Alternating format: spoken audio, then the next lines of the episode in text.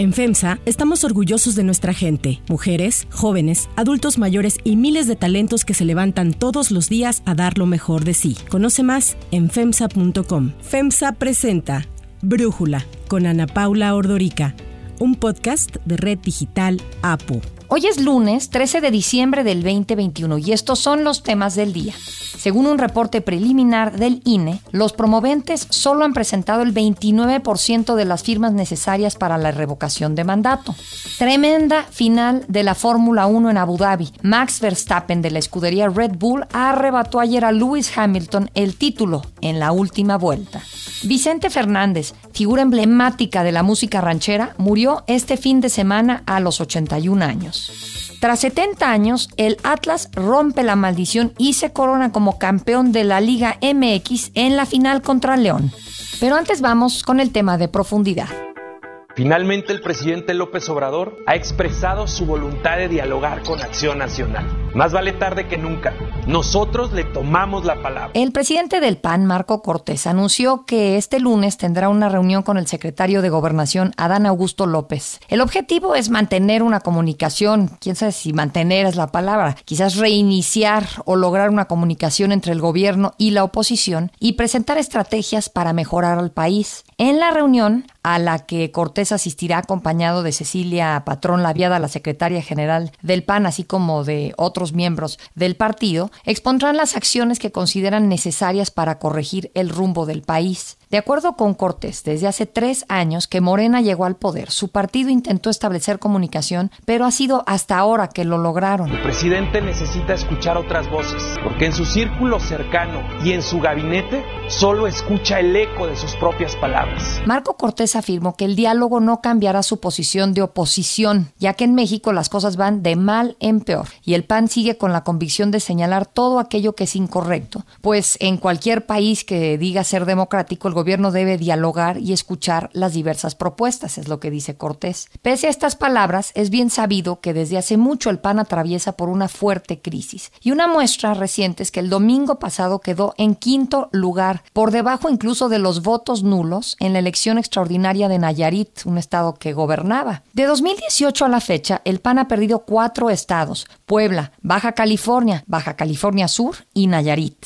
El senador Damián Cepeda, quien fue secretario general y presidente del PAN, aseguró que el partido atraviesa por una crisis fuerte y la alianza va por México con el PRI y el PRD terminó por dañar la identidad de Acción Nacional, así como sus posibilidades de ser una alternativa a Morena. Nadie tenemos la voz absoluta, no la tengo yo, pero tampoco la tiene nadie más, y entre todos buscar corregir el rumbo porque no va bien las cosas. Al interior del PAN la crisis se agravó después de que el ala más tradicional del partido criticara la posibilidad de entablar este diálogo continuo con el gobierno federal y de que se filtrara un audio en el que Marco Cortés admitía anticipadamente la pérdida de cinco gubernaturas para las elecciones del próximo año. Que ganemos Aguascalientes contundentemente. La única gubernatura que tenemos posibilidades de ganar reales, auténticas y bien ganada es esta. La única que tenemos realmente posibilidades y muy buenas y contundentes de ganar es Aguascalientes. Lo peor es que la selección de candidato en Aguascalientes está siendo tan desaseada que el PAN podría incluso perder esta gubernatura. Ahí compiten la diputada federal Teresa Jiménez y el senador Antonio Martín del Campo. Ambos se habían comprometido a aceptar los resultados que arrojaran tres encuestas para saber quién se quedaría con la candidatura. Pero ante las dudas de que las encuestas que favorecieron a Teresa Jiménez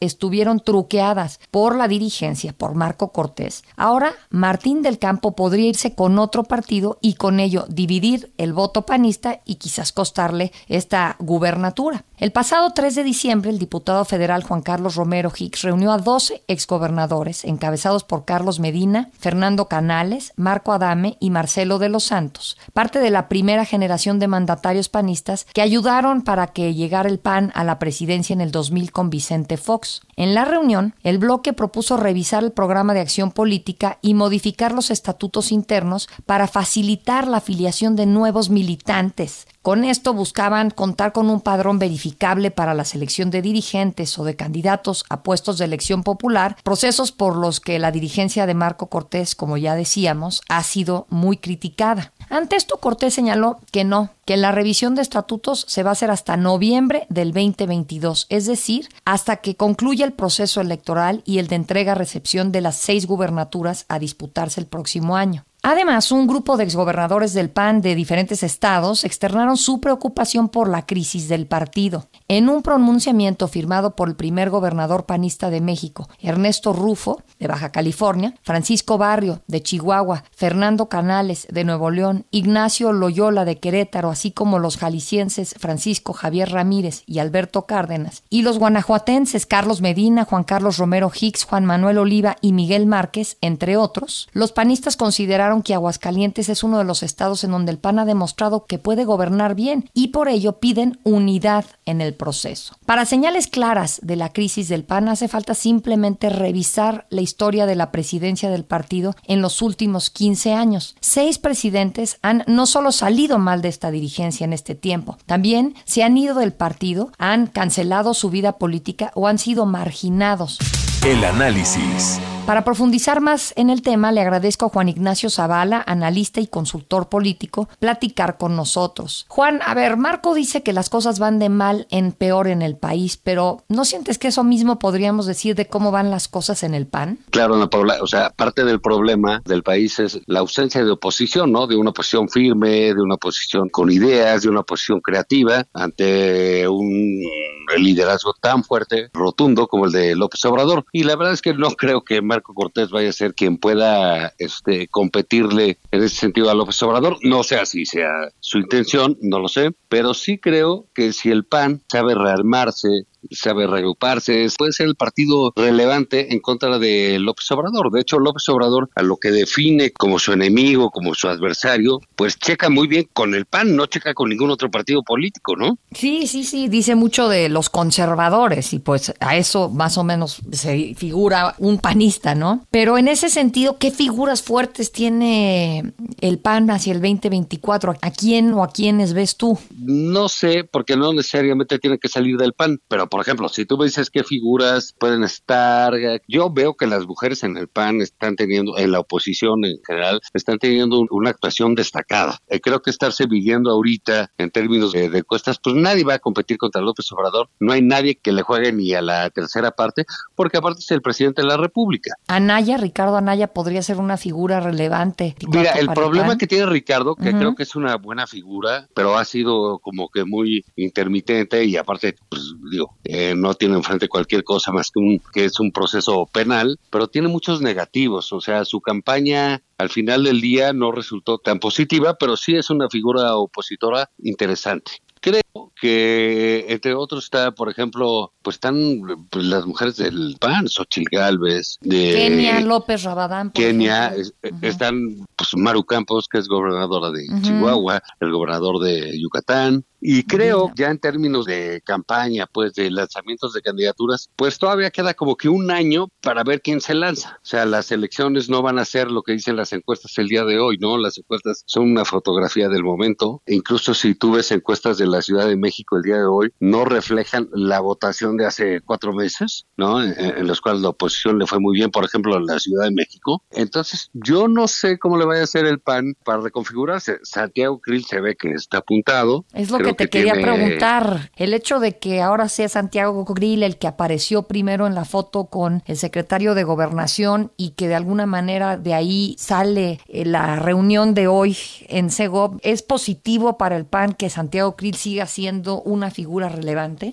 Sí, claro, sí, sí, lo creo. ¿eh? O sea, al, margen de lo que piense cada quien de Santiago, bien o mal, etcétera, sí, claro que es una figura positiva. Sí, claro que está bien que aparezca en un diálogo con el secretario de Gobernación, porque, digamos, la oposición no ha tenido contactos con el gobierno y al final del día Santiago ha logrado tener ese contacto, lo cual me parece bastante plausible. No creo que signifique en términos electorales nada, ¿no? Porque a la gente no le importa eso, ¿no? Si dialogan ni nada, la gente apoya, digamos, en general el gobierno de López Obrador, pero creo que estar haciendo un trabajo en términos concretos como el que hace Santiago, pues sí le ayuda a la oposición, ¿no? Por lo menos le da visibilidad, porque estamos ante una oposición, ante un PAN, por ejemplo, que no tenía visibilidad de nada, Ana Paula. Y a mí se me hace que lo poco que hagan en este sentido de diálogo, pues sí les da por lo menos cierta visibilidad algún tema de qué platicar sobre ellos, sobre lo que están haciendo. Y evidentemente, pues es Santiago Krill, no es Marco Cortés, ¿no? Y en ese sentido, Marco Cortés, tres años más de su dirigencia, ¿le suma o le resta al partido? Yo creo que le resta muchísimo, ¿no? O sea, Marco Cortés es un dirigente, pues básicamente tan tonto como el del PRI, ¿no? Como Alito, en ese sentido van de la mano. Pero lo que creo es que no es relevante, no va a ser relevante quién es presidente del PAN, sino quién es candidato del PAN, ¿no? Y cómo lo dejan llegar o cómo lo dejan hacer. El asunto que tú platicabas hace ratito de Aguascalientes, pues tiene que ver con eso, ¿no? O sea, en Aguascalientes el PAN puede ganar, tiene dos candidatos que pueden ganar las elecciones, ese va a ser su problema. Y si no, pues el candidato perdedor se va a ir a otro lado y pues les va a partir la elección como sucedió en Campeche, ¿no? Entonces va a ser un asunto realmente problemático de qué hace la oposición en México, qué va a hacer el PAN en Aguascalientes, es realmente una de las cosas que nos va a contestar cuál es el sentido o la búsqueda de ser oposición en México, ¿no? Porque, pole, hay dos candidatos que pueden ganar. Se enoja uno, se va a Morena o se va a Movimiento Ciudadano. ¿Y esto qué significa? Pues significa que el PAN puede perder. Sí. Entonces, lo que no está mal es saber que los candidatos son los que definen la contienda. Y en este caso, pues, digamos, Marco Cortés no va a ser tan relevante en términos de la contienda si el PAN encuentra rumbo a la presidencia en un par de años que le compita no a López Obrador, ¿eh? Porque, ojo, a veces se lee esto en las encuestas de la oposición contra López Obrador. No va a ser contra López Obrador, va a ser contra Sheinbaum o contra Marcelo o contra quien decida López Obrador. Y eso va a cambiar el sentido de la contienda. Juan Ignacio Zavala, muchísimas gracias por darnos tu análisis y platicar con nosotros. Si te gusta escuchar Brújula, te invitamos a que te suscribas en tu aplicación favorita o que descargues la aplicación Apo Digital. Es totalmente gratis y si te suscribes será más fácil para ti escucharnos. Además, nos puedes dejar un comentario o calificar el podcast para que sigamos creciendo y mejorando para ti. Hay otras noticias para tomar en cuenta. Uno, revocación de mandato. Sabremos si vamos bien o no con la consulta para la revocación del mandato.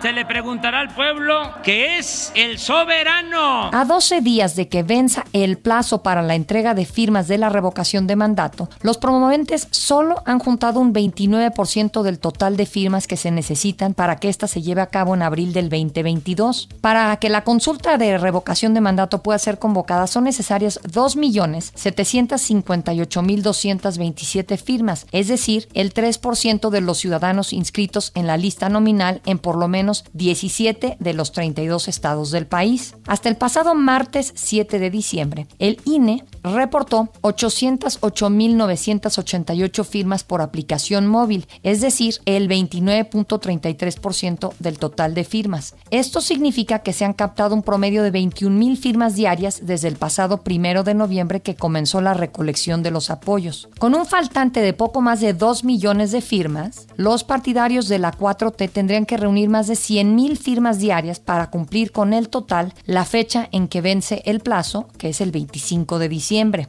Además, se tendrá que garantizar que todas las firmas sean válidas, no presenten inconsistencias. El INE reportó que se han identificado ya inconsistencias en poco más de 96 mil, incluyendo 35 mil que están duplicadas. Si un gobernante no está a la altura de las circunstancias y no manda obedeciendo al pueblo, revocación del mandato y para afuera. Sin embargo, la semana pasada, la agrupación que siga la democracia entregó cerca de 260 cajas con más de un millón de firmas que equivaldrían a casi el 30% del total requerido. Gabriela Jiménez, presidenta del grupo, señaló que con esta entrega se estaría alcanzando un 65% de avance. La revisión por parte del INE está pendiente. Los apoyos que recaban tanto en formato virtual a través de la app que el INE habilitó para este proceso, así como formato físico que se aprobó después de que el Tribunal Electoral ordenó al INE aceptar las firmas en este formato.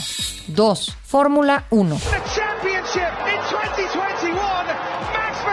El neerlandés Max Verstappen de la escudería Red Bull ganó ayer en Abu Dhabi su primer título mundial en la Fórmula 1 al imponerse a Lewis Hamilton de Mercedes en la vuelta final del último Gran Premio de la temporada. Hamilton, que finaliza a 8 puntos del nuevo campeón del mundo, vio frustrado así su octavo título mundial. Para Brújula, Luis Manuel López, comentarista automovilístico en Fox Sports, nos habla sobre el papel que jugó Sergio Checo Pérez, compañero de Verstappen, en esta final. La temporada de Fórmula 1 del 2021 podrá ser recordada probablemente como una de las mejores o tal vez la mejor en los 71 años de historia de la máxima categoría. De eso podría haber discusión, pero de lo que no hay discusión es de que el final que tuvimos en el Gran Premio de Abu Dhabi ha sido el final más frenético y emocionante de la Fórmula 1 en todos sus años. Una mención honorífica y de verdad con una nota altísima para Sergio Checo Pérez que fue factor fundamental en el triunfo de Max Verstappen. Por varias vueltas a Lewis Hamilton dándole batalla cuando estaba en una completa inferioridad de circunstancias, con neumáticos ya en el último momento de su vida útil y aún así pudo contener a un hombre que tenía neumáticos frescos y como decíamos un ritmo impresionante. Así que el piloto mexicano al parecer se gana la renovación no solamente ya firmada para la temporada 2022, sino también un año más que seguramente será importante para la escudería y por supuesto para Checo Pérez. La carrera y el mundial se resolvieron en un final de fotografía con Verstappen y Hamilton empatados en puntos antes de Abu Dhabi, lo que solo había ocurrido en 1974. Por ello, el mejor clasificado ganaría no solo la carrera de ayer, también sería campeón mundial. Las apuestas estaban a favor de Hamilton, quien según los expertos tuvo una mejor salida desde el segundo puesto de la parrilla y líder durante la mayor parte de la carrera. Pero todo cambió cuando Latifi se estrelló a cinco vueltas de la final, lo que llevó a la salida de la bandera amarilla y el ingreso del safety car. Al reiniciar la última vuelta, Verstappen logró contra todo pronóstico rebasar a Hamilton. La emoción duró hasta horas después de la carrera debido a dos reclamos interpuestos por el equipo de Mercedes por esta vuelta final que terminaron por ser rechazados. Así, Max Verstappen se convirtió ayer en el cuarto campeón más joven a sus 24 años, 2 meses y 12 días, por detrás de Sebastián Vettel, Lewis Hamilton y Fernando Alonso.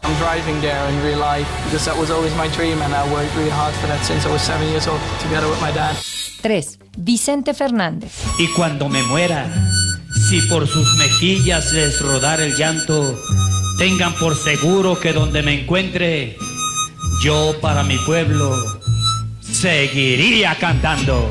Vicente Fernández, figura emblemática de la música ranchera, murió este fin de semana a los 81 años en un hospital privado de Guadalajara, después de más de cuatro meses internado debido a complicaciones tras una caída que sufrió en agosto. El cortejo fúnebre se celebró en el rancho Los Tres Potrillos, a donde llegaron cientos de fans. Será hoy lunes cuando entierren el cuerpo del cantante en una ceremonia privada. Tóquenme mariachis,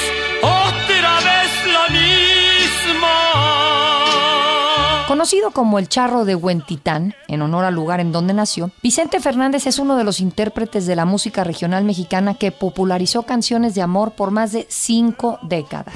Yo soy de los hombres que no temen nada y hasta que ustedes quieran, yo les voy a cantar. Esta era la promesa de Chente en sus presentaciones, quien extendía sus conciertos hasta altas horas de la madrugada complaciendo a sus fans. Varias personalidades escribieron mensajes de pésame para la familia de Vicente Fernández, desde el presidente López Obrador hasta el de Estados Unidos, Joe Biden. Grabó decenas de álbums, logró entrar al Billboard Latin Music Hall of Fame, una estrella en el Paseo de la Fama de Hollywood, tres Grammys y ocho Latin Grammys. Vendió más de 50 millones de discos. No tengo trono